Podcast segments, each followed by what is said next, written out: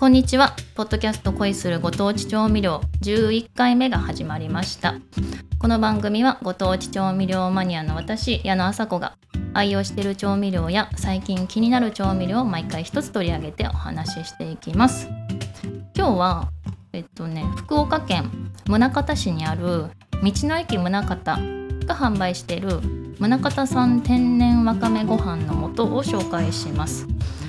私福岡県に引っ越してくるまで宗像っていう町を知らなかったんですね。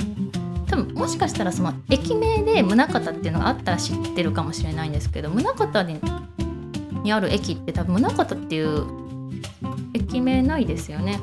だからねその宗像っていう地名の漢字も読めなかったんですよね最初。あの、まあ、知らない人がもしかしたらいるかもしれないんでちょっと説明すると宗像の胸のうかんむりの胸な胸胸って書いて胸って読むんですけどなんだろう、うん、伊達政宗の胸とか。伊達政宗の胸とかなんだろう。北条時宗とか。なんか同じようなものばっかりだ。あーなんだろう。うんとあのお酒の菊正宗とか。なんか胸ほとんど一緒ですね。まあ、うかんむりのあの胸を胸って呼んで宗方の方があの人弁に動物のあの像ですね。で宗方って読むんですよね。結構これ知らないと読みにくいですよね。で今はねもうすっかり漢字も読めるようになりましたしあの何度も行って宗方ねすごい好きになりました。美味しいものたくさんあるんですよね。海の幸も山の幸も両方楽しめる街でまあ、宗像牛とかお肉とかね。あと穴子とかも美味しいんですよね。で中でもね私は海藻がすごい好きなのでわかめとかわかめの加工品を道の駅宗像によく買うんですよ。でこの宗像産天然わかめご飯の素もあの道の駅宗像がの販売してる商品なんですね。プライベートブランドなのかな？なんですよね。でね私道の駅大好きなんですよ。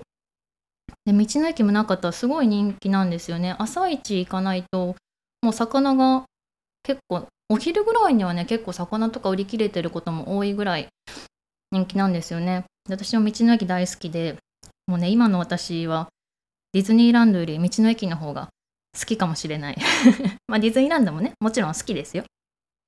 でもね並ぶのがね本当に苦手でもう年々より嫌になってきてますね。もう飲食店とかも行列とか並ぶのが本当に苦手であのもう1 2時間とか並ぶならもう食べない方がマシだなっていうぐらいちょっと苦手なんですよね。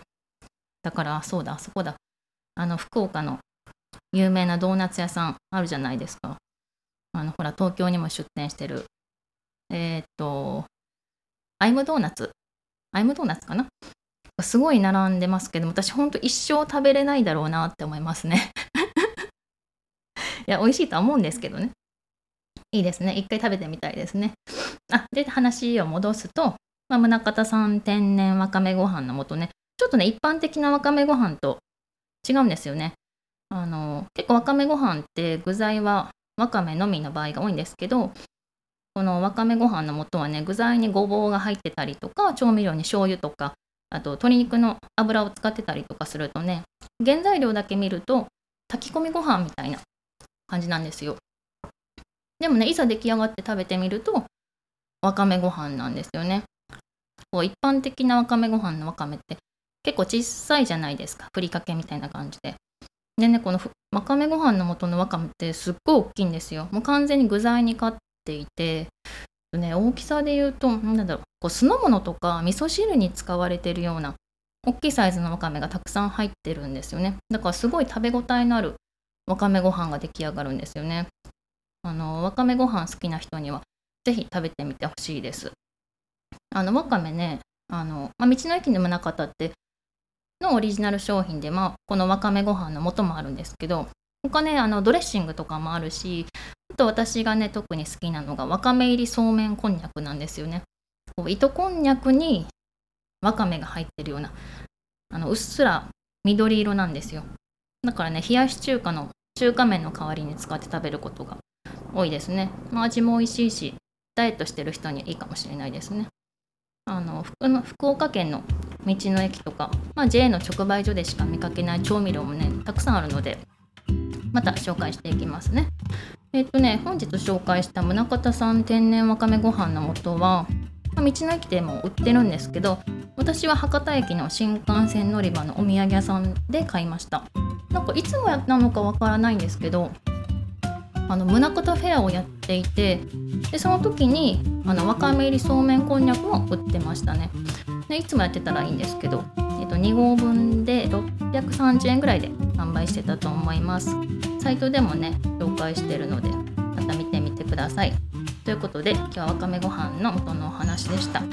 なんか宗像っていう漢字をねこうスマートに言いたいですね。あのコールセンターの人とかすごい上手に言うじゃないですか。ネガティブな言葉を使わずに。だからねそういう人たちが宗像っていう漢字をどう説明するか聞いてみたいですね。今日も最後まで聞いていただいてありがとうございました。次回もお楽しみに。バイバーイ。